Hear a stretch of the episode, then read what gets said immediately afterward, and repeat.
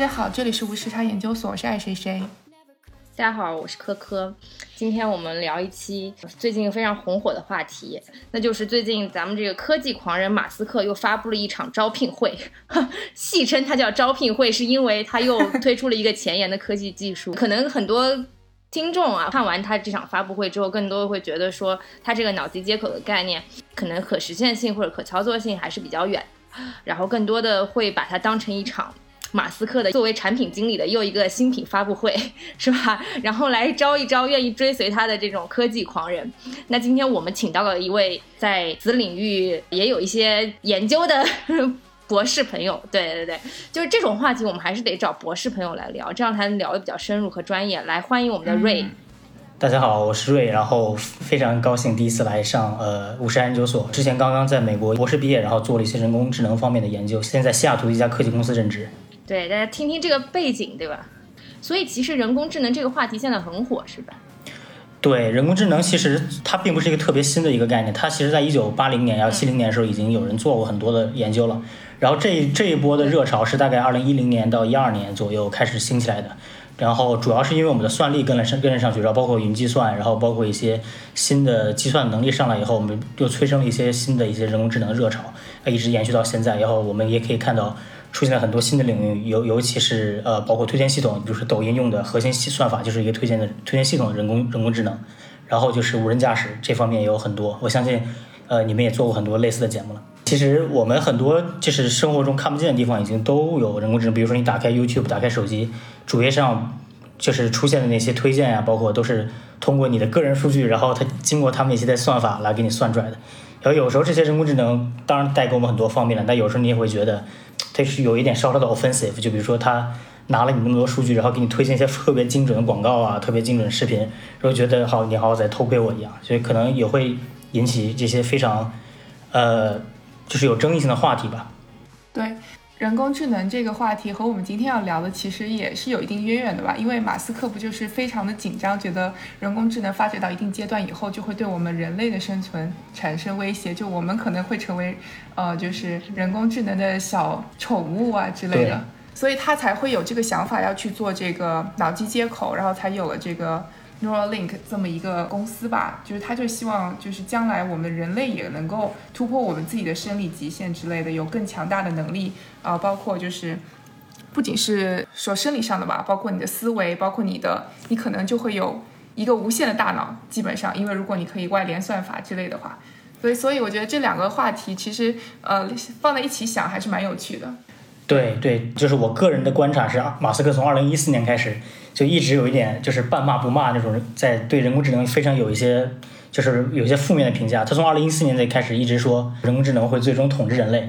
然后他每年可能说这话可能要说要要说五六遍。然后到一六年时候，也就是 Neuralink 成立的那年，他开始说，如果你不能击败人工智能，就要我们把把我们自己变成人工智能。所以我自己虽然并不能完全说马马斯克开这个这家新公司 Neuralink 的他的目的。初衷是什么？但我觉得从我们的外部观察来讲，就是他对人工智能担忧可能也很大部分影响了他开这家公司最初的最初的初衷吧。对，那所以我们具体来讲一讲，就是说这次发布的这个 Neuralink 到底是个什么东西呢？对，首先它这个发布会大致的情况就是，它发布会是在旧金山啊，八月二十八号下午三点，呃，在旧金山开的，就是它 Neuralink 总部。然后呢，它其实这家发这个发布会大概持续了一个半小时吧，但其实前面只有二十多分钟是马斯克自己在介绍他的新产品，然后后面的大概有一个多小时都是在 Q&A 环节，然后他请了很多很多他们公司的高级员工，然后坐在那里和然后和 Twitter 上的一些实时的一些 comments，然后进行他们的呃 Q&A 环节，然后他们发布的主要其实是有两个产品，然后我们这次比较关注的是它的那个 Neuralink 的芯片。首先来说一下这个芯片，它其实。这次它发布的芯片是比较亮点，是它特别特别小。然后因为去年 Neuralink 其实也发布了一款类似的产品，然后它当时那款产品还是需要挂在耳朵后面，然后经过一些大概当时是几百个几百根呃电缆，这个叫 cable 吧，然后插到自己的呃人脑后面，然后但你耳朵后面还需要挂一个东西。然后这次呢，马斯克发布的新产品，它把这个东西做的特别特别小，然后你可以把它埋在你的颅骨下面，颅骨下面的一层，然后这样的话你在外面就是完全看不出来。你安装了任何的东西，然后他发布的这这这些技术细节我们等会儿可以继续再讲。然后它发布的第二款产品其实也很有意思，它是配套这个呃 Neuralink 的芯片发布的，也就是一个手自动手术机器人。因为我个人觉得马斯克这点他有一点，就是这个步子迈得非常大。他说不仅我们要给人脑里安这个芯片，而且我们这个手术必须是全自动的。因为他从一个工程师的角度来讲，他觉得 Neuralink 这个芯片一定要做大众化的产品。如果想要做大众化产品，那这个手术的安装过程一定是要用英文的话讲叫 frustration free。然后你就是要走进这个诊所，然后躺下一个小时搞定，连麻醉都不需要，也没有出血。这是他自己在发布会上说的原话。不需要出血，不需要麻醉，上午签到，下午就走出医院，然后你脑子里就有一个新的芯片了。其实我个人非常对这个机器非常感兴趣，然后对这个机器本身手术也有一些就是个人的担忧啊，因为他说这个他后面那几个 demo 也是用这个全是用这个机器做的。首先我本人不是医生啊，如果有医生朋友的话，也可以也欢迎大家提一些意见。但是我觉得这个手术拿手做它是很难做的，因为就马斯克发布会的现场那个 demo 来看，他放了一篇视频，一段视频里面就是。在看那个机器用一根特别特别细的针，然后把那个他的那个 Neuralink 的那个无线生态电缆嘛，但它其实非常就是微米级别、微米级别的电缆，直接连到人大脑皮层的神经上。这个手术拿手做是我觉得它是相当困难，而且它保证整个手术的过程不出血，也就是说它不会碰到你的毛细血管。所以它就算是一些非常有经验的医生拿手做，它也是需要一些呃人工就是机器辅助的，它并肯定不是拿手来去。插这根线一定是拿机械手臂去插这根线，对。然后后面他就讲了，呃，用了一个大概十分钟的时间，然后做了一个现场 demo。然后他这个 demo 其实很有意思，我当时看视频，他是请了他他自己说叫呃三只小猪的 demo。然后其实他不止三只小猪，然后他用了可能有五只还是六只猪。然后他一共分了三组，第一组猪就是完全没有任何芯片植入，然后他给大家展示一看，这个就是 happy pig，这是他自己原话。然后第二组猪是他。插入了芯片，然后又给移掉了。他就是讲这些生物在移种植对种植这个芯这个芯片之后呢，它其实可以完全无害的拿出来的。然后这个小猪在地上活蹦乱跳，看起来还是非常健康。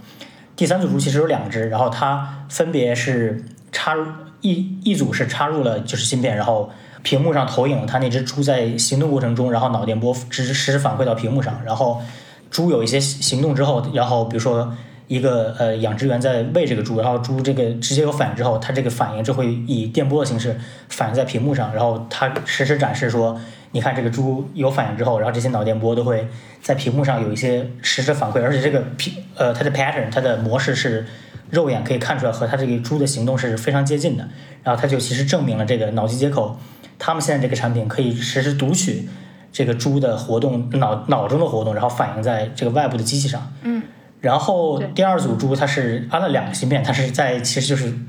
跟大家说啊，我们其实这个猪安两个芯片是没有问题的。然后你并虽然并不一定是想按多少按多少，但是现在看起来还是暂时没有什么副作用。是另外一个吸引我的点是，它它其实提到说这个产品是可以无线充电的。对，就你听完这个之后就会觉得说。怎么想这么远？这个东西能不能应用在人身上还是个问题。完了之后，你就已经想到说它要无线充电，甚至就像你刚刚说，他把那个植入的那个机器都已经设计出来了，给你一种感觉说他想了一个 whole picture，但是好像离真正这个东西真的应用到人人体身上还是有很远的距离的。而且他就是给你比较大的感受，就是他是在做产品本身，他甚至把产品的一些难点都想到了。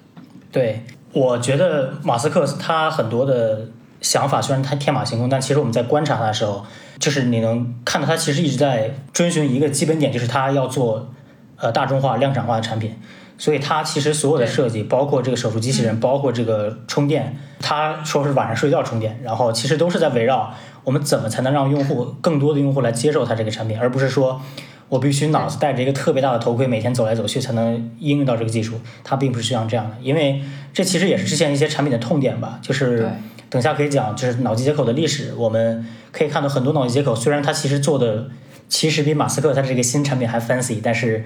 它的体积实在是太大了，用用起来非常不方便。所以我觉得马斯克这次发布会解决的一个痛点，就是如何把它变做成一个广泛的民用产品。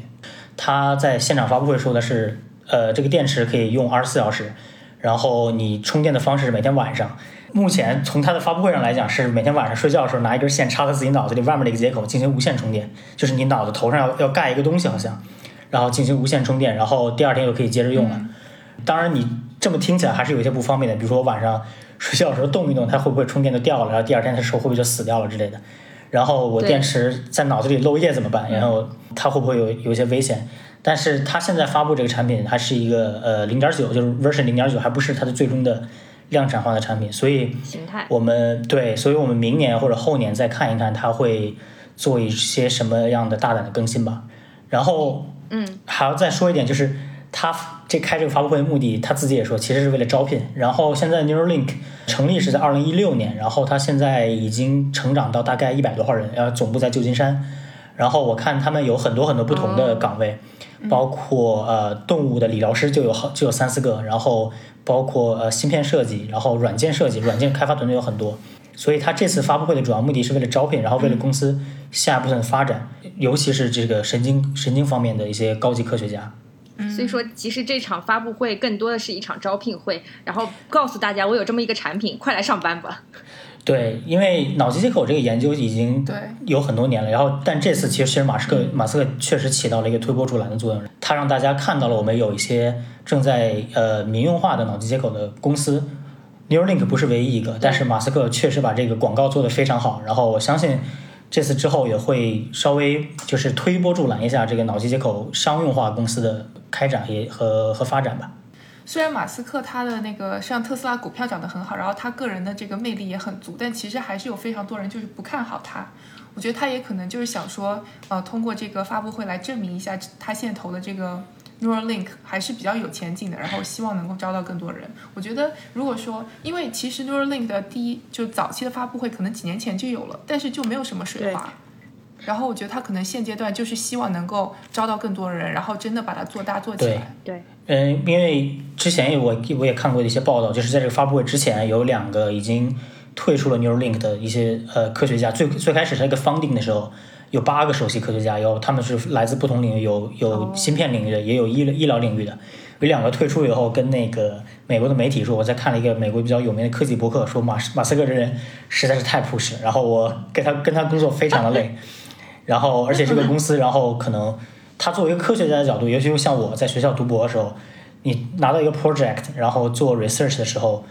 它这个过程会是非常漫长的，因为它这个有有些东西急不得，因为你的实验会有一个周期，然后尤其是它作为这种神经方面还有人体方面的实验，政府的审批周期也会非常非常的长。但是马斯克这个人可能在这方面和那些科学家有点合不来，然后他到现在可能也在就是在重新整合他公司内部吧，所以这次开发布会招聘也是他一个比较关键的方面。对，那说回技术本身啊，这个脑机接口的技术，其实我们刚刚也多次说到，它早已有之了嘛。那之前还有哪些比较早期的尝试和突破的成果呢？对，脑机接口其实最开始，呃，我从一个非这个研究领域的局外人，通过一些呃已经 published 的 research 来看它的话，它的历史它大概从上世纪二十年代其实就开始了。第一个脑机接口的相当于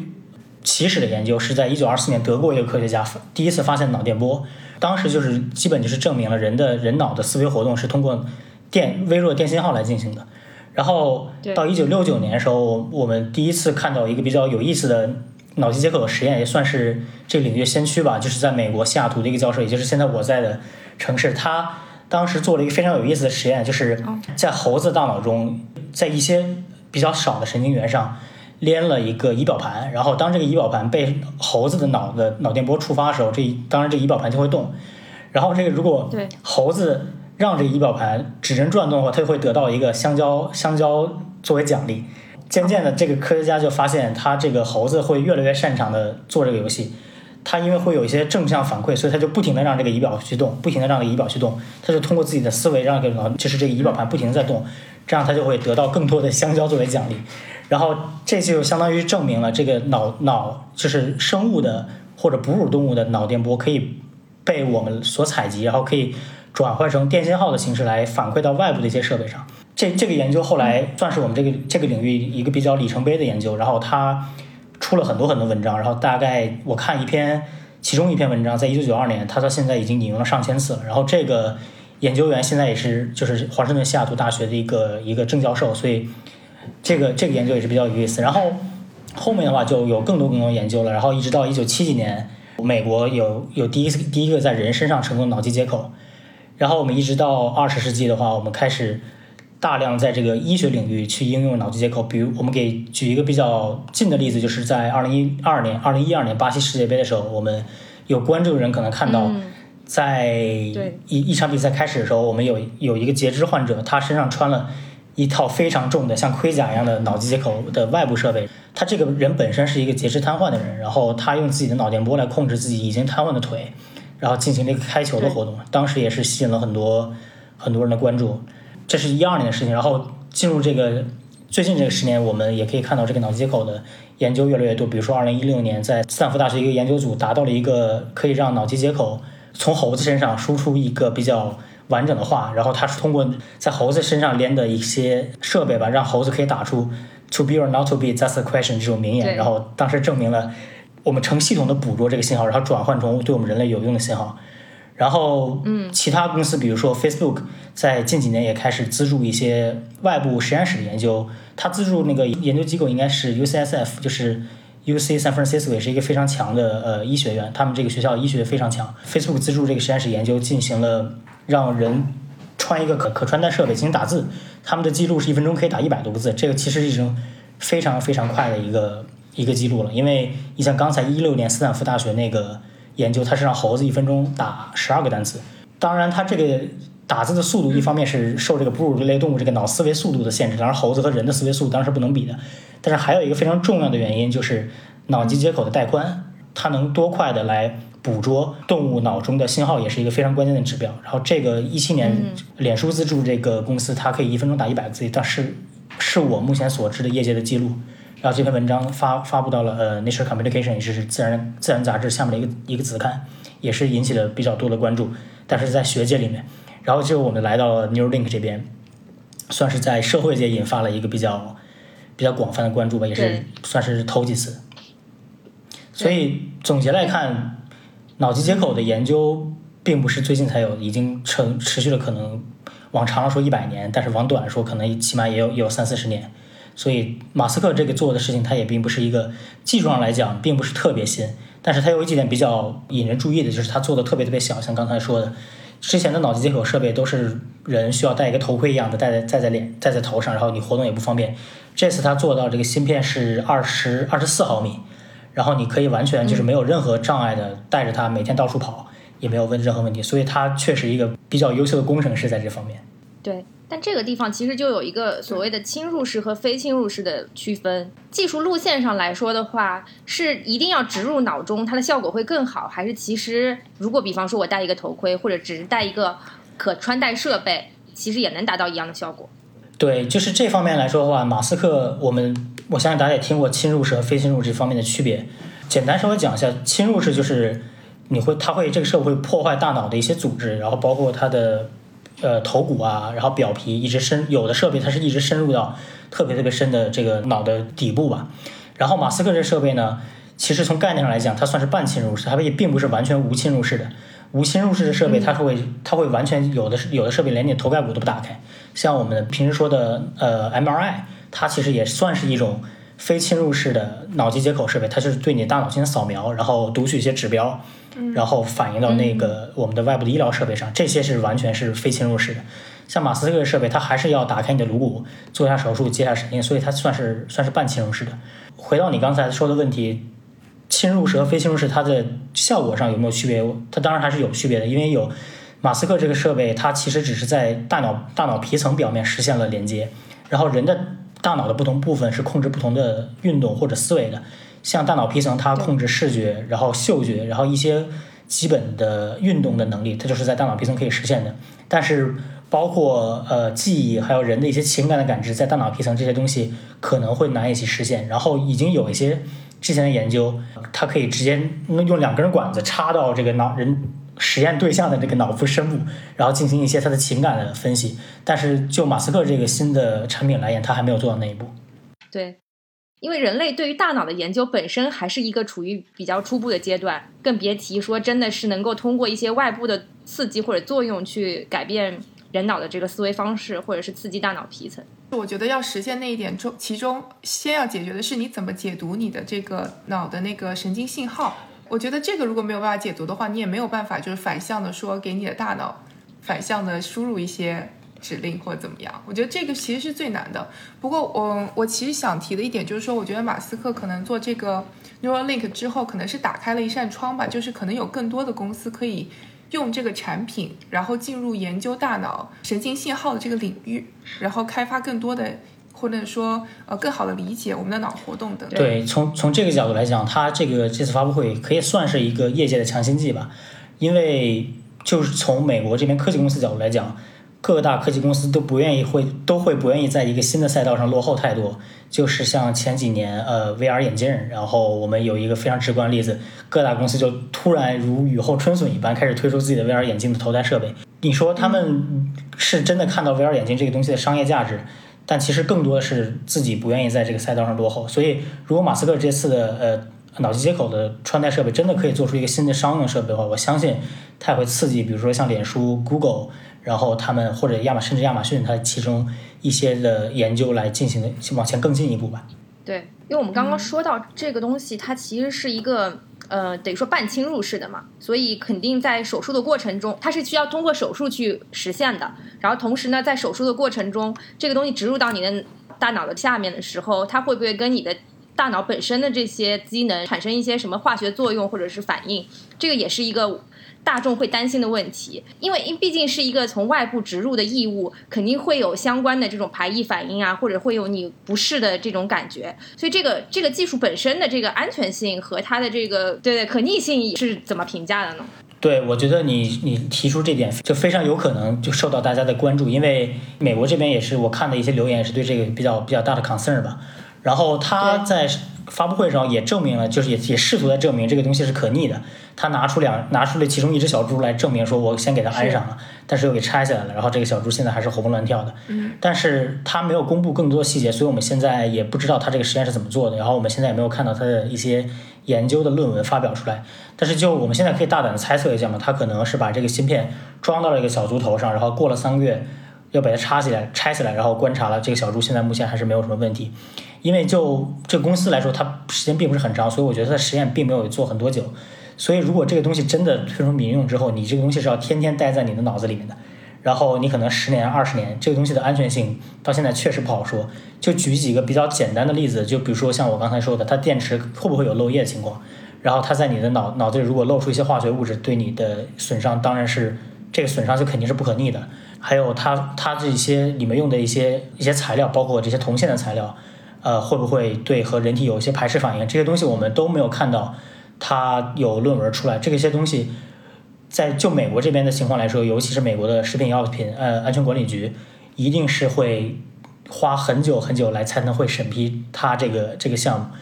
因为就我们目前来说，像美国这边食品药品安全管理局叫 FDA 嘛，FDA 就审批一种非常普通药，可能都是以七八年来来来记的，就是它这个完全新的实验。可能也是会在七年到十年这个这个这个实验这个时间节点上，才会有一些比较呃确信的实验数据出来。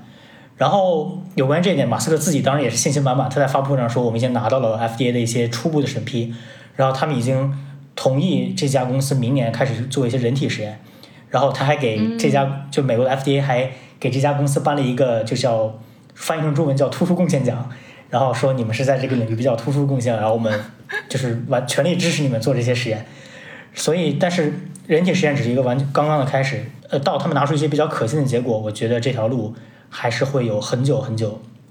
去走。之后以上呢，就是他们就是一些发布会上我们看到事情。然后下面关于这个安全性，我个人的观点就是每个事情都是会有风险的。然后如果这个手术明天。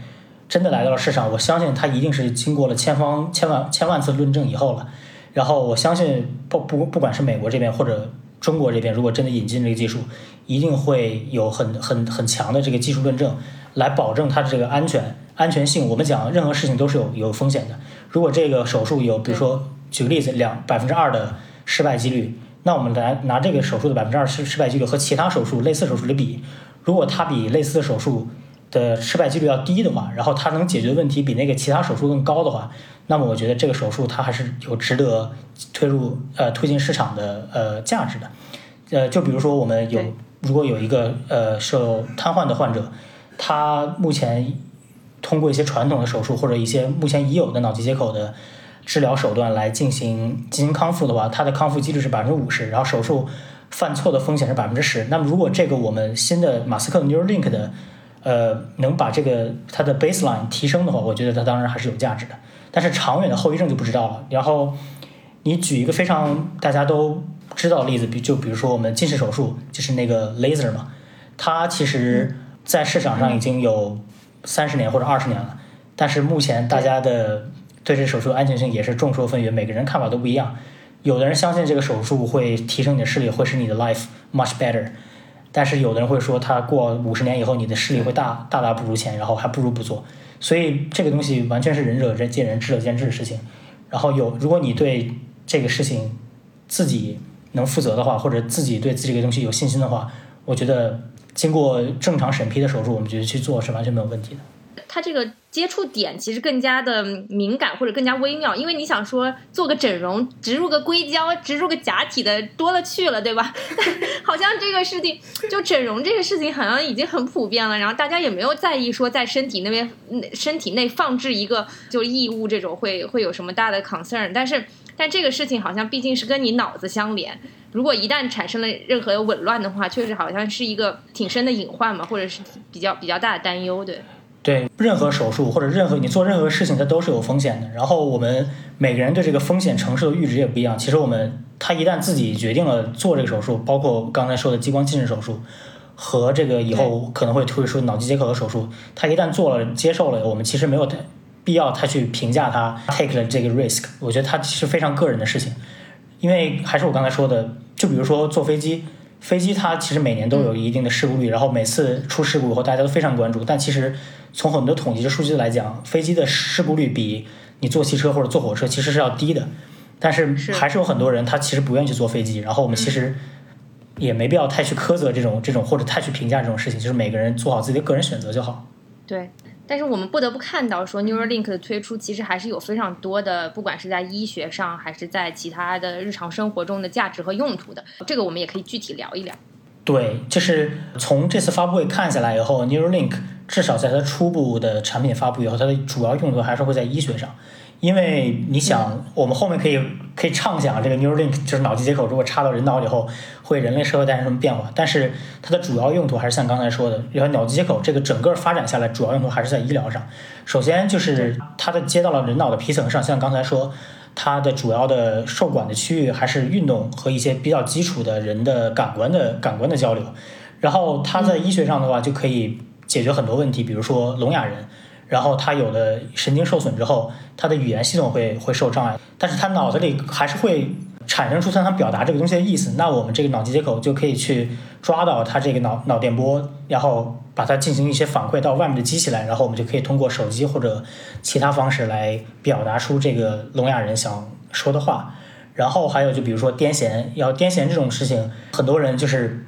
平时看起来可能。非常非常正常，没有什么没有什么问题。但是它发作的时候其实是很严重的，有时候是非常致命的。所以脑机接口如果在这个时候可以给它一些比较轻微的刺激，去纠正它这个脑脑中的脑电波信号的话，也会可以会产生很大效果，甚至有时候可以救人一命。然后这是在对，这是比较轻便的这个这个医疗方面。因为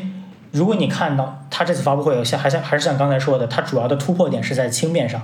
所以。我刚才说那个两个例子，聋哑人和癫痫，他们有时候的痛点就是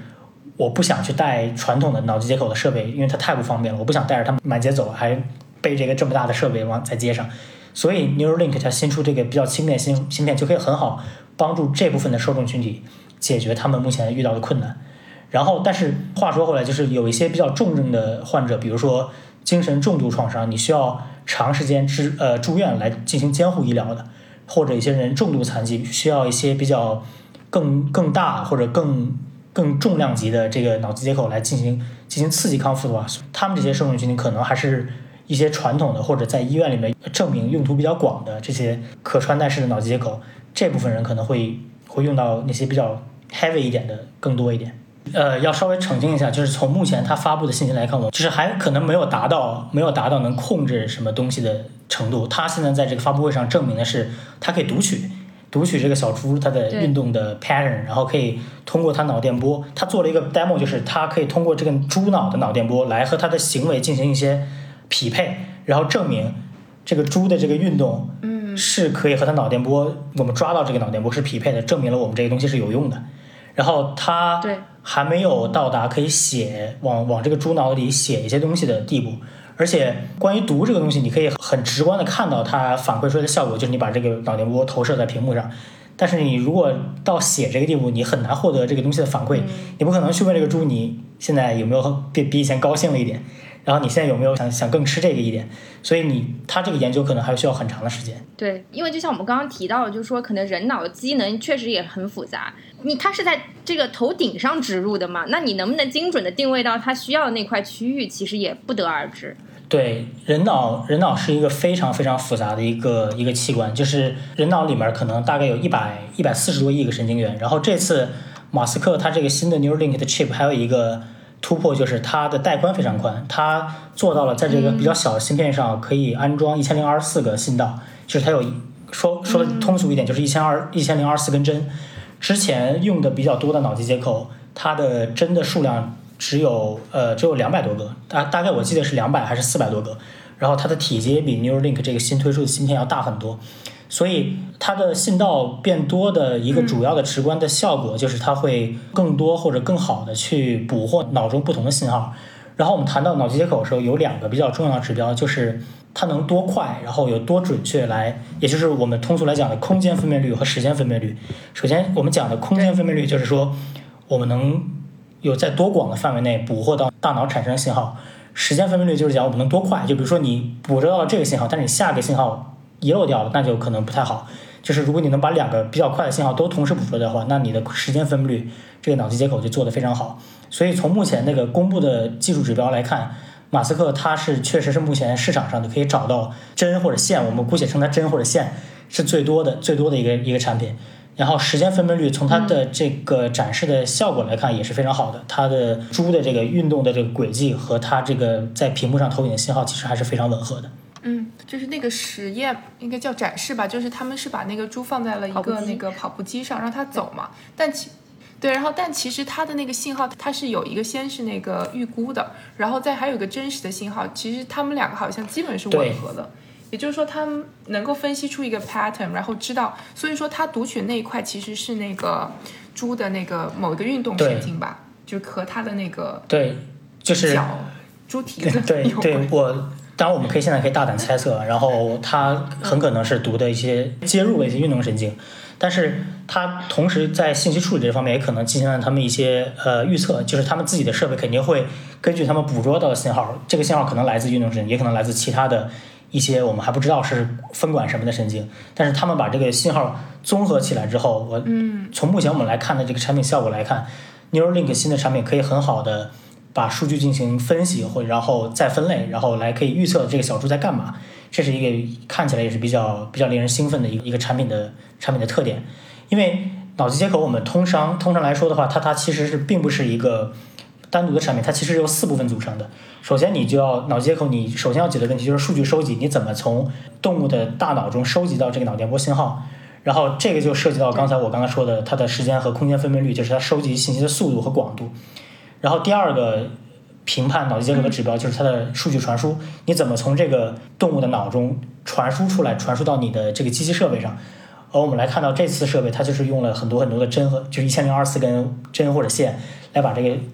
数据传输到一个很小芯片上，然后这个芯片通过蓝牙蓝牙的方式来传输到你平时手机上，它传输范围是五到十米，所以也不是一个很远的很远的距离。如果这个东西离你手机太远，你可它可能就捕捉不到这个信号了。这也是目前算是这个产品的一个小瓶颈吧。然后第三个脑机接口的指标就是它数据分析能力，就像我们刚才说的，它把这个猪放在一个跑步机上，这个猪的信号脑中产生信号的噪音是非常非常多的。你这个设备能不能很好的去滤掉这个噪音，把它进行整合、放大、滤波、提取特征信号，进行模式识别，然后再编码，然后做出一个很好的分类器。就比如说你可能会收到成百上千种不同的信号，你能不能从中找出哪些是它和它运动相关的信号，然后来准确的预测预测出好这个小猪就是在以这么快的速度来进行在这个跑步机上跑，然后我们来一旦我们拿到这个这些信息之后，我们就可以进入脑机接口最后一步，也就是信息反馈阶阶段。对，所以听下来的话，整体上来说是一个比较结合多学科的这样一个技术吧。包括你刚刚说的那个对于数据的分析能力，其实也是跟人工智能，然后包括这个 AI 的应用也是有很比较很强的相关联性的。对，如果你看到这个发布会后面的 Q&A 环节，他请了大概十三个人还是十四个人上台，里面就是像我刚才说的，包括了各式各样的专领域的专家。当然，首先不能缺就是脑脑部的医疗专家。然后他有一大部分是工程师，就是软件工程师。然后我看那个他们那个软件工程师，我不知道他是不是他们的 head，或者是不是他们负责人，是一个应该是韩国人啊，是个是反正是个亚裔。他他就说我们做这个编码是需要很多的，就是信息处理，然后模式识别方面，当然也包括人工智能进行分类器的一些一方面的 work。然后当时还有一个 Twitter 上的问题说，你们平时写写什么样的就是 programming language，用什么样的编程语言？他说。我们用有什么用什么，我们只要能解决问题就可以。然后 马斯克自己也说，我们缺很多很多的很好的工程师。然后他们非常有激情，看起来就是我们对这个未来的 timeline 有很多很好的这个期望。然后我们需要你加入我们。然后他还马斯克自己说，你不需要有大脑工作的经验，你也不需要之前干过类似的事情，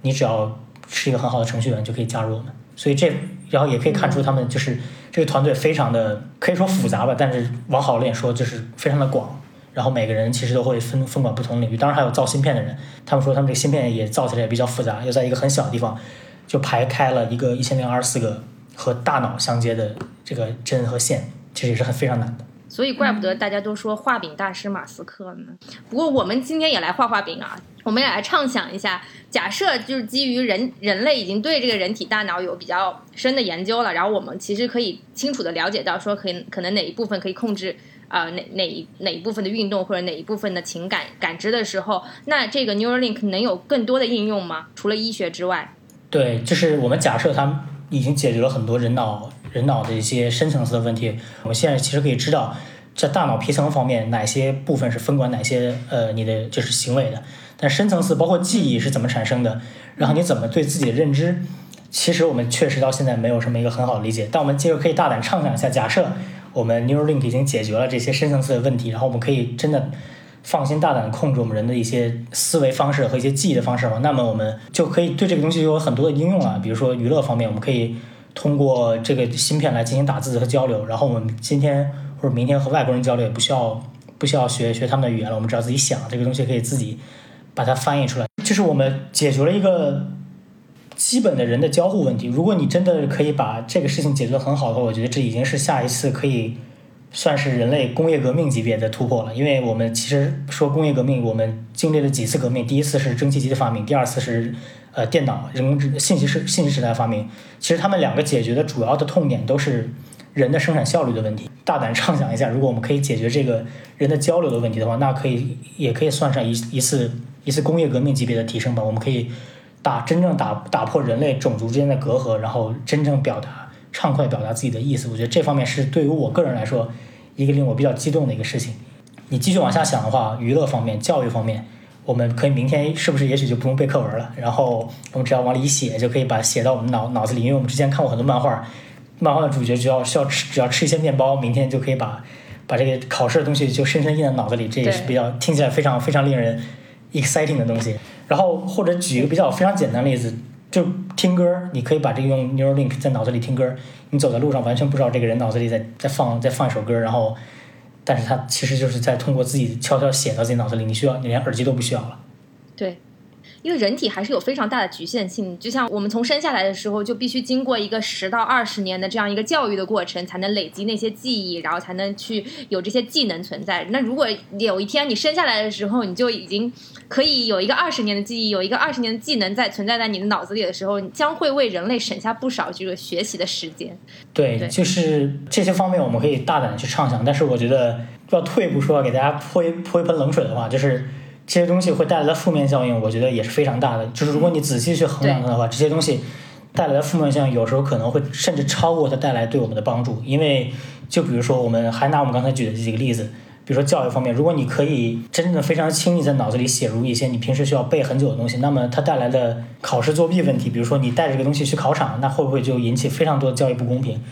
这个这个事情我们现在是。就我们现在人类社会结构是无法解决的。如果真的明天马斯克真的可以发明一种可以让人不需要去看书、不需要去背书就可以呃就可以理解知识的一个设备，这个东西给我们带来的麻烦一定比好处多，我觉得。而且这个东西要卖多少钱，对吧？Autopilot 现在卖这么贵，所以可能你的资产就成为你能不能够得到社会资源重新分配的一个标准。对，所以我觉得我们确实是要大胆去畅想，但是谨慎去看待这个问题。不仅是 Neuralink，不仅是脑脑机接口，有很多事情。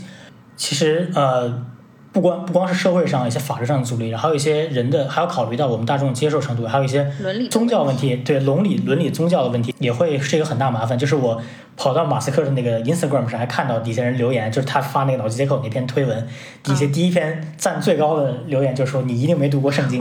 他在圣经里肯定是或者西方人的观念就是人这个东西是非常神圣不可侵犯的，这个东西如果真的安到人脑子里，在一些比较传统的一些。宗教家庭，我觉得可能是非常会非常非常抵制这个东西。对，另外一个，我觉得这可以类比一个我们之前可能听的还比较多的技术，就是那个基因筛查。我不知道这是不是一个灰色地带的技术，就是通过基因筛查，然后把一些可能不是很优良的精子筛查出去，然后可能可以避免一些疾病的发生。这个其实也是一定程度上通过医学或者科技的手段，然后帮助一些人解决了问题，但同样它也有副作用嘛。然后也产生了很多伦理和社会的问题。对，其实这也是一个非常非常就值得探讨的问题。就是你如果你，呃，从优生角度来讲，我们当然希望我们下一代疾病更少，然后先天性先天的疾病更少，然后让他到达这个来到社会之后就会有一个比较好的起跑。但是就像我们刚才说的，那我们穷人没有钱做这做这个做这个呃或者筛查，那他们的下一代会不会就会比有钱人？更晚的，就是在这个赛道上起跑的更晚，会不会引起更多的社会不公平？对，就是其实刚刚提到的这个基因筛查技术，也是跟之前的一部电影有关，叫做《千钧一发》。那个电影里面其实也大量的描绘了这个技术所带来的负面作用啊。那其实影视作品当中关于人机接口的这些描述也有很多。那我们今天也可以大致的去罗列一下，对。对这方面，其实我最早接触的一部电影就是大家可能比较熟悉，就是《黑客帝国》了。然后他在这个人的大脑里进行插了一个特别粗的管，当时那个电影电影的畅想还是那个设备特别特别大，然后这个这个主角需要躺在这个像一个冷冻舱冷冻舱里面东西一样，然后往脑子后面插一个特别特别粗的管，然后他跑到一个虚拟世界，然后进行一些他自己和其他进行虚拟世界的人进行进行 battle，然后当时看起来非常有意思。然后这几年就是。呃，比如说《西部世界》，它里面畅想了一个虚拟的一个游乐园吧，然后也是让这几个主角，然后躺到了躺到了他们那个设备里面，然后自己就一下进到了个过去的一些美国的西部世界里面进行一些他们所谓提供的服务，但是这个服务过程中出现了很多问题，然后整整个由此展开了就是机器人对人类社会会造成什么样的影响，然后如果我们进入了一个人人工智能和人类相结合，然后会对我们人类社会进行怎么样的冲击？它这个整个的电影和呃电视剧也其实背景也是比较感觉比较黑暗的，然后会衍生出了很多这方面讨论，会对我们人类做出什么样的冲击。然后还有就是黑镜，黑镜整个就是一个非常爱写大脑的，对爱写大脑，然后对对人类这个科技世界进行一些黑化的一些一些一些描述。对主要的角度就是出发角度就是这些。新的科技看起来非常的好，然后那么它会对我们造成什么样的怎么样的负面影响？对，其实黑镜的应用有一点像马斯克的这个技术，因为他在电影里面描绘的这个产品本身就是已经是非常小的，甚至是一个可以嵌入在耳朵外的，也不用植入的这种呃这种应该叫 sensor 吧，对不对？我就印象比较深的就是有一集，就是你只要带上那个设备，你就可以。进入一个就是相对来说睡眠或者是昏迷的这样一个状态，然后你就能进到你虚拟世界里去跟别人打游戏，甚至做爱，甚至是在那个游戏里面充当一个领导的角色，带来这种就是大脑皮层的爽感。如果这个产品真的推向到就是市面上的话，可能很多人还是会购买的。特别是如果你作为一个可能五十几岁还没有谈过恋爱，没有享受过多巴胺刺激的那种激情的时候的时候，你你你你就想说有这么样一个产品，然后能够让你。体验一下虚拟世界里的快乐，我觉得还是还是可能还是会比较受欢迎的。对，从从这些呃影视作品中，我们确实可以找到一些就是类似这些设备下一步的比较可行的方案。就像你刚才说的一些有限度的可控的头戴设备，然后进行一些有限度的对人脑的写入，然后从娱乐角度来说解决一些人类的确实的需求。我觉得这些确实一个是一个很好民用的呃方案吧。就是比如说，听起来这个东西就像一个比较高级的新的 VR 眼镜，你不仅可以看，还可以有感官。然后我知道现在很多公司，包括欧美的、日本的，也在做类似的就是头戴设备，它不仅是视觉，还是一些感官的感官的研发。我觉得脑机接口给这些设备也提供了一个很好的下一步的思路，就是你可能需要稍微往人脑里写一点东西。而不是真的去给他一些手上或者身体上的感官的刺激，而是直接往人脑里写就好了。对，就是因为所有的这种感官，其实到最后在大脑里就是一个刺激嘛。是的，我们既然就是殊途同归，都是刺激你的这个这个脑干或者大脑皮层，为什么就不直接往写一些脑信号，而是非要往你手上真的去打一些什么东西，真的是去去拍你的手呢？就其实是没有必要的。所以未来的你就是躺在一个沙发上的你，其实也是挺可怕的。我们之前相信大家很多听众都看过那个漫画，就是。一百年或者两百年后的人类就是脑子特别大，身体特别小，躺在那里，然后人类就是一种退化的阶段。其实，然后这也是现现在科技给我们带来的一些负面负面效果。在美国这边有很多比较反科技、反科技潮流的一些人，他们对他们持有的观点就是这些科技并没有我们并没有让我们的生活变得更好。其实你仔细想想，我们二十年前、三十年前没有手机、没有电脑的时候，一样过得很开心，也也很幸福。然后马斯克自己这是他自己原话，就说。他也不太担心，就是未来，其实他造这些科技公司会对人类社会造成多大冲击，就像他不去担心火星上会有气候变化这个问题一样。等我们殖民了火星以后再去担忧这些事情嘛。现在我们就是先想怎么去把火星殖民殖民上，就是怎么去在火星上火星上登陆，然后后面才开始讲自己的 Space X。但但是他我觉得他这点说的非常好，就我们现在还没有必要去担心这些事情。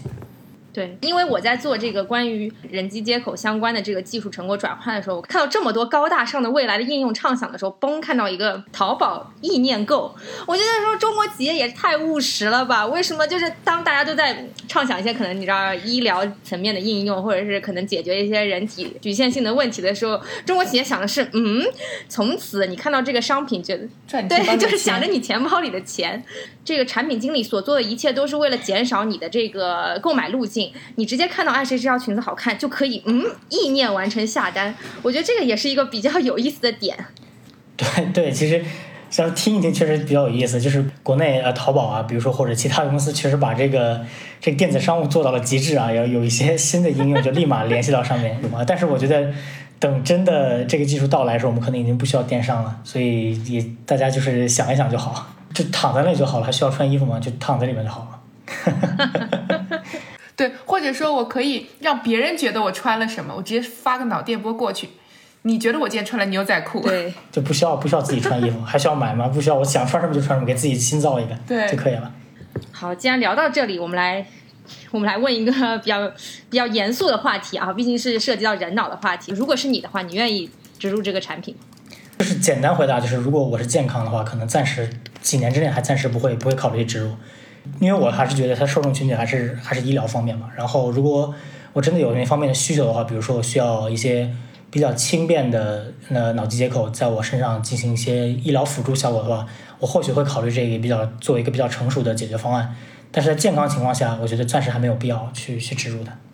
那你的担忧主要是在哪个层面上呢？目前来说，它如果只是进行医疗的话，我觉得我没有必要。就是它的一些产品的可靠性，然后包括一些不确定性，可能还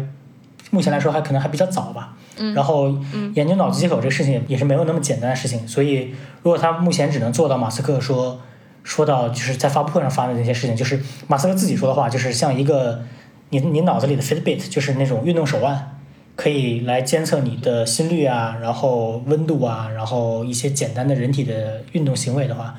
那么我就买个 Fitbit 就好了，就是带一个或者 Apple Watch 在在手腕上就好了。它既然要在我脑子里开进行开颅手术，我觉得会会给你一种没有暂时还没有必要的感觉。就是他他所说的那些功能，我用一些其他替代方案，不需要做手术的方案，我都可以实现。然后，除非他可以真的去去读一些我的情感，去帮我翻译一些说的话，那可能我会真的考虑他的。这样的话，他的。好处可能就非常大于它的潜在的危险了。嗯，那好，那如果这个产品已经很成熟了，就像黑镜那样，就是它已经是一个所有人都可以应用的一个产品了，这个时候你还愿意吗？那不知道，所以我觉得我这时候可能会真的会严肃考虑一下。如果就像我们回到我们刚才说的，如果你不安，你周围人都安了，那他们可能会在智力上会明显的超过你。就比如说你现在在跟我说话的时候，我完全不知道你装了个脑机接口，但其实你脑子里在和 Google 进行非常多的搜索，然后你可能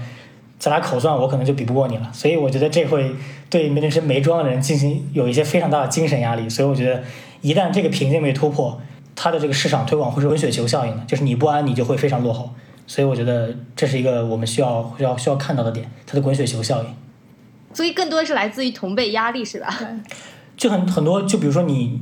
你当初为什么选择用微信？很简单，因为你周围人都在用。对，但是这个也会有更多的隐忧会产生，因为脑电波它作为一个信号，它可以被提取，甚至被解读的时候，你的记忆也会成为一种形式被留存下来。那这种数据啊、呃你你作为一个可能小白鼠或者是马斯克这种公司控制下的一个。单元集，然后这个时候你会不会有更多的担心呢？其实科技作恶的情况也屡见不鲜嘛。是的，这方面其实我觉得是一定会有的。还是先就是讲一讲，就美国这边大概大众怎么反应。我看了很多很多留言，包括这个视频下面，就是他发布会视频下面 YouTube 留言，还有 Twitter 上的留言，就是很多人半开玩笑说，那如果我按了这个东西，我现在脑子里想什么东西，明天他会觉得在我的 Instagram 上给我推广告了。就是我脑子里想了一个类似的产品，它明天就会出现在我的这个广告广告页面上。然后，美国现在这边有很多激烈的讨论，关于就是包括脸书、包括 Google 对个人用户隐私数据的滥用情况。我相信，如果脑机接口这个东西推广开来的话，它会引发更多更多的这个私人信息的这个滥用方面的担忧吧。对，然后我又想到另另一个点，因为现在大家都是看电子书嘛，就是 King，你会把书买在 Kindle 上。然后之前有网友就是在讨论这个问题，就是说，如果你真的过世了，那你这些电子资产要怎么样留给别人呢？因为以前可能没有人考虑过这个问题，因为都是一些真实的书。但现在其实，呃，就像刚刚我们提到，像记忆这些东西，它其实也是遗遗产的一部分。就我觉得，如果真的技术到了那一天，要解决的问题只会是的更多。对对我，我前两天看了一个新闻，就是我们国内刚刚把微博一些虚拟财产纳入这个个人遗产的领域。就是如果一个人去世了，他这个人是个微博大 V 的话，他的这个微博可以是被他的指定人继承的。所以微博已经可能有十年或者十二年了，但是现在这个法律其实才刚刚跟上来。所以就回到我们刚才说，如果明天这个东西 Neuralink 这个东西出来的话，我们各个各国政府一定是个措手不及的状况。但是话说回来，但是这个东西也会催生一些更多的一些其他的就是周边的公司，比如说会一些个人脑脑信息安全的公司出现。我觉得这这些也是可以预预可预见的，它会帮助你保护你的这个脑脑中的记忆，然后会帮助你记忆备份或者云记忆备份，然后万一哪天你的脑子被黑客黑掉了，然后我可以帮你把记忆恢复之类的。这些就是如果一个成熟的商业社会，这个东西会只要有市场，就一定会衍生出来类似的公司。所以其实可预见的是，其实如果掌握这些技术的未来的这种科技公司，它的市在市场上或者在它在这个世界舞台上话语权将非常大。现在其实已经有这种趋势了，包括 Google、Facebook，其实他们已经或多或少的介入了某一些事情。其实就是科技公司未来的它这个力量将会是不可限量的。就这个其实也是大多数人对于科技公司的能力或者权力的限制的的一个呼声吧。呃，我现在可可能会觉得有点害怕，就是因为我觉得整个大环境其实是掌握在这些大公司他们自己的道德标准在什么样的水平线上。就我觉得我们可能现在很欣慰能够看到，比如说呃，Facebook、脸书他们会说拒绝公布用户信息，或者是苹果之类之类的。我觉得，但是如果有一天他们决定要配合的时候，我们其实没有话语对权。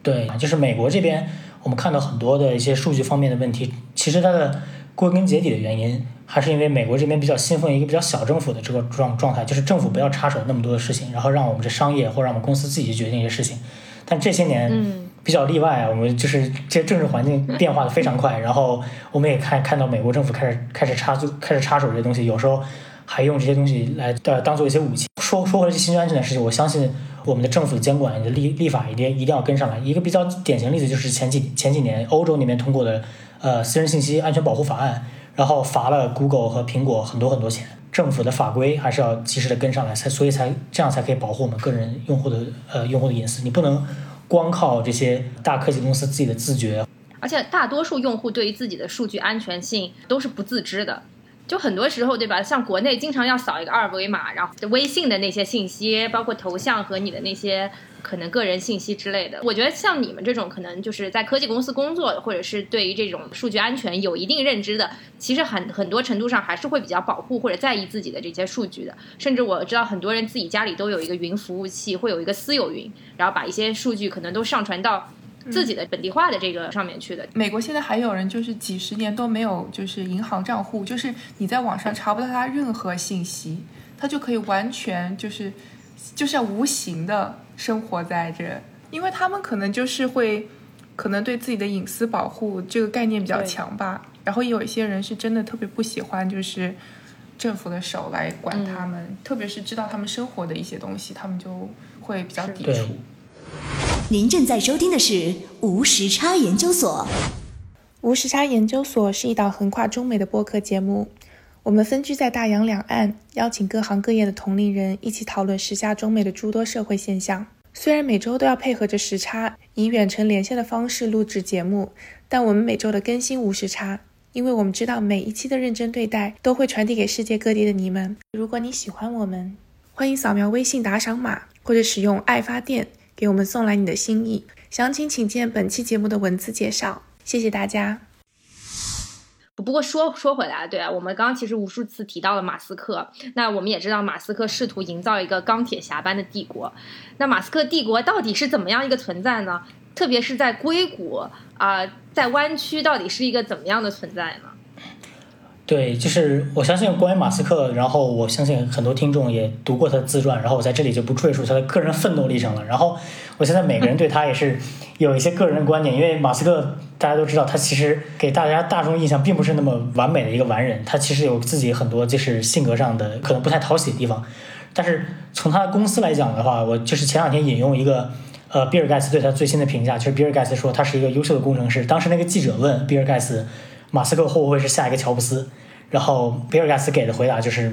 简单回答就是 no，他是一个非常优秀的工程师。然后乔布斯他是一个非常优秀的产品经理。马斯克他手下有多少公司？就是稍微来总结一下，他第一个公司其实是在一九九五九六年的创建，和他自己的兄弟创建了一个就是一个公司叫 Zip2，然后有点像现在的大众点评。然后他转手卖了以后，就是开了一家开了一个就是像 PayPal 一样就是在线支付的一家公司，然后又转手卖掉之后。才投资的特斯拉，特斯拉当时其实也不是他自己最先创建，他是买过来，然后在零零几年开始着手说要开始呃做电动车，然后手上就是还有就是 SpaceX 发射火箭的，然后还有公司就叫 Hyperloop，可能很多人没有听说过，然后他是做这种轨道电车的，就是他的想法就是因为现在我们的运输运运人的这个火车可能效率太低了。他可能连高铁都看不上，他是觉得我们这个运输的终极的形态应该是修一个管道一样的东西，然后直接连线，比如说从北京到上海，我们就修一个管道，里面就是走这个车，没有任何其他东西。这样的话，它这里面是一个真空状态，所以可以导出的阻力非常小，可能从北京到上海就可能半个小时或者几十分钟就可以到了。这个公司现在的状况就是，他做了一些宣传上面的。还没有开始真正开始施工，它号称可以要在明年在中国贵州修一个大概十公里还是五公里的一个试验性的轨道，但是现在慢目前来说也没有下文，听起来好像也不是马斯克自己目前的重心，但是你保不齐他哪天突然就跳出来宣布说我们真的建了一个这个 Hyperloop，呃，所以不好说。然后就是 Neuralink，然后他手上大概现在有这个四家公司吧，所以说回来就是如果你观察马斯克他现在开的这几家公司，个人对他感觉就是他。做的这些公司都是比较超前公司，但是又没有那么天方夜谭一样的一些应用。就比如说，它是相当于像我们给我们人类的一些新的应用上推稍微稍稍的推进一步，但是又没有说那种特别的说不可实现。比如说，我明天就要去冲出太阳系这种这种事情。因为你像 SpaceX 到火星，我们现在已经已经有人类探测器可以到达那里了。他想做的目的就是把人最终运到火星上，很难，但是并不是那么不可实现。包括 Neuralink，它已经是像我们刚才说的，已经研究已经有存在了五六十年，也并不是那么不可实现。但是没有人去真的想把它做做一个商业化、民用的角度来去推广这些公司。马斯克他真的是在开始实实在在做这些公司，所以从工程角度来讲，他确实是一个完美的理想型的工程师。这是从盖茨比尔盖茨嘴里嘴里说出来的话。然后从我个人角度来讲，看他这次的发布会也是从他发布会的。就是 style 这个感觉来说，他确实一个像看起来像一个执着的工科男。做这个做这个演示做演示的时候也是结结巴巴的，然后像我们平时在学校做做演示一样，可能就是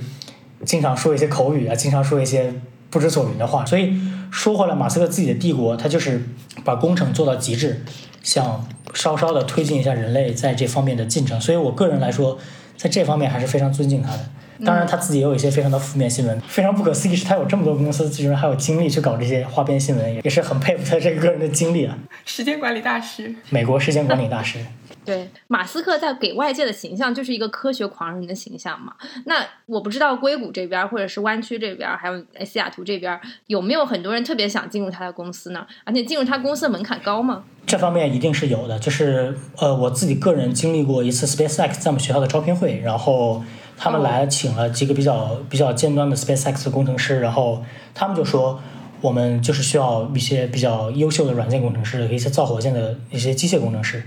然后你来我们公司就是需要做好美美式九九六的准备。然后在美国这边九九六确实对于他们来说不太不太有有点不可思议，但也不是那么不可接受啊。其实很多创业公司在美国这边都是九九六，而且他们也是要拿出一种奉献精神。然后他们需要要求这个做火箭那帮人周末有点七二四的感觉，就是你周末也至少是要 response，呃，我们给你的一些需求，然后电话要回，然后信息要回，因为他们就明确说我们是一个创业公司，我们的我们的目标非常远大，我们需要你真的是要拿出自己的肝来，然后和我们一起来创造这个我们的目标。然后所以他的要求确实是非常高的，我看过一些他们招聘的材料，会可能就是需要你是自己的班里的 top 级 top 前几，然后要看你的 GPA 啊之类的。当然，我觉得这也对我们一些在美国的华人工程师来说，这也并不是那么那么难。但是你看，可不可以接受你马斯克个人的一些比较 push 的、比较就是美式九九六的工作方式？因为我看过很多呃报道，说从特斯拉也好，从 SpaceX 出去的工程师都在抱怨说，他们有点接受不了美马斯克这种为了目标可以变得不近乎人情的工作方式。然后他觉得你有用的时候，就会就会确实是这么需要你，但是觉得你对这个项目来说。没有什么太大用处，或者说可能会又不太理你。但是很多美式的工美美式美工程师会 take take this very personal，是他觉得非常很难很难和马斯克工作。但是你从另一个角度理解，马斯克他手下有这么多公司，他的精力管理也非常好，他可能在这个人情方面可能也可以理解的，就是不太近乎人情，因为他确实是把自己的精力分配的很好，然后很多方面他可能就会顾及不到。我觉得这也是可以理解的。对。我觉得他是一个极端注重效率的一个人，因为在他自己的书里也会写到，就是有很多人，比如说当年 SpaceX 早期的时候，可能给他提了一个方案，他就是随便瞄一眼就说，哦，这给你的那个预算减半，然后时间再压榨百分之五十什么的，就是他就是你要问他这个你这样决定的逻辑在哪，他可能根本没有时间回答你的问题，他只在乎你能不能做到。他就是这样的一个人。那我觉得作为一个员工来说，你肯定会觉得说这非常的不可理喻。我之前在那个就是亚马逊他们那个就是什么的 Everything Store 里面也写到，就是亚马逊早期的时候，所有的员工都是零零七的，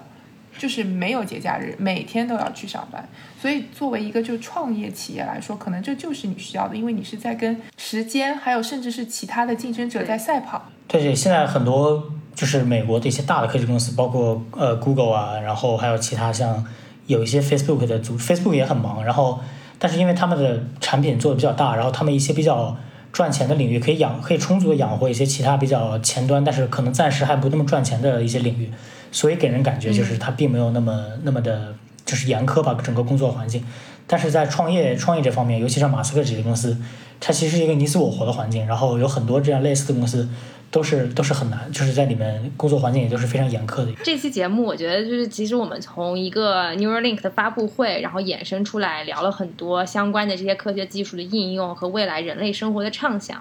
我觉得虽然这是一个非常遥远的技术，但是技术本身的出现或者技术本身的这个突破已经足够让大家兴奋了。但我们也可以意识到说，可能一个新的技术的出现，确实也会带来很多负面作用，或者我们需要更多深入思考的地方。对，但是不得不承认，这个马斯克确实也给大家带来了很多惊喜，这个确实是值得我们尊敬的。不过，这个话又说回来，对，就是我们依然不能忘记了商业的本质，然后和这个技术最终它能够更多广泛化应用的这个诉求。我觉得之后的发展肯定是会会是一个伴随着诸多争议的道路吧。对，但是我们也有理由相信，人类的人类的未来可能也是在逐渐的不断的自我突破和。和逐渐的不断的智能化和更加方便便捷的这样一个道路上行驶的吧。对，让我们保持有限的乐观，对这个事情。对对对对对，也希望有生之年能够见证这些盛世啊。是的，是的，时代变化快，让我们拭目以待吧。让我们一起期待吧。非常感谢这期瑞的参加。对，在这期节目的结尾，我们要想一个进群的暗号。那我们我们这期聊的就是 Neuralink 的芯片，那我们那我们就用呃马斯克的脑机接口来做这期的进群暗号吧。那听众朋友们听好了，对，马斯克的脑机接口。我们本期节目的那个入群暗号叫马斯克的脑机接口，大家只要关注乌沙研究所公众号，然后并且呢在后台回复马斯克的脑机接口，就能获得咱们的入群二维码，然后大家直接扫码进群就可以啦。嗯，那非常感谢瑞的参加，本期节目就到这里啦，谢谢大家，谢谢两位主持人，谢谢大家，谢谢瑞，下次再见，谢谢。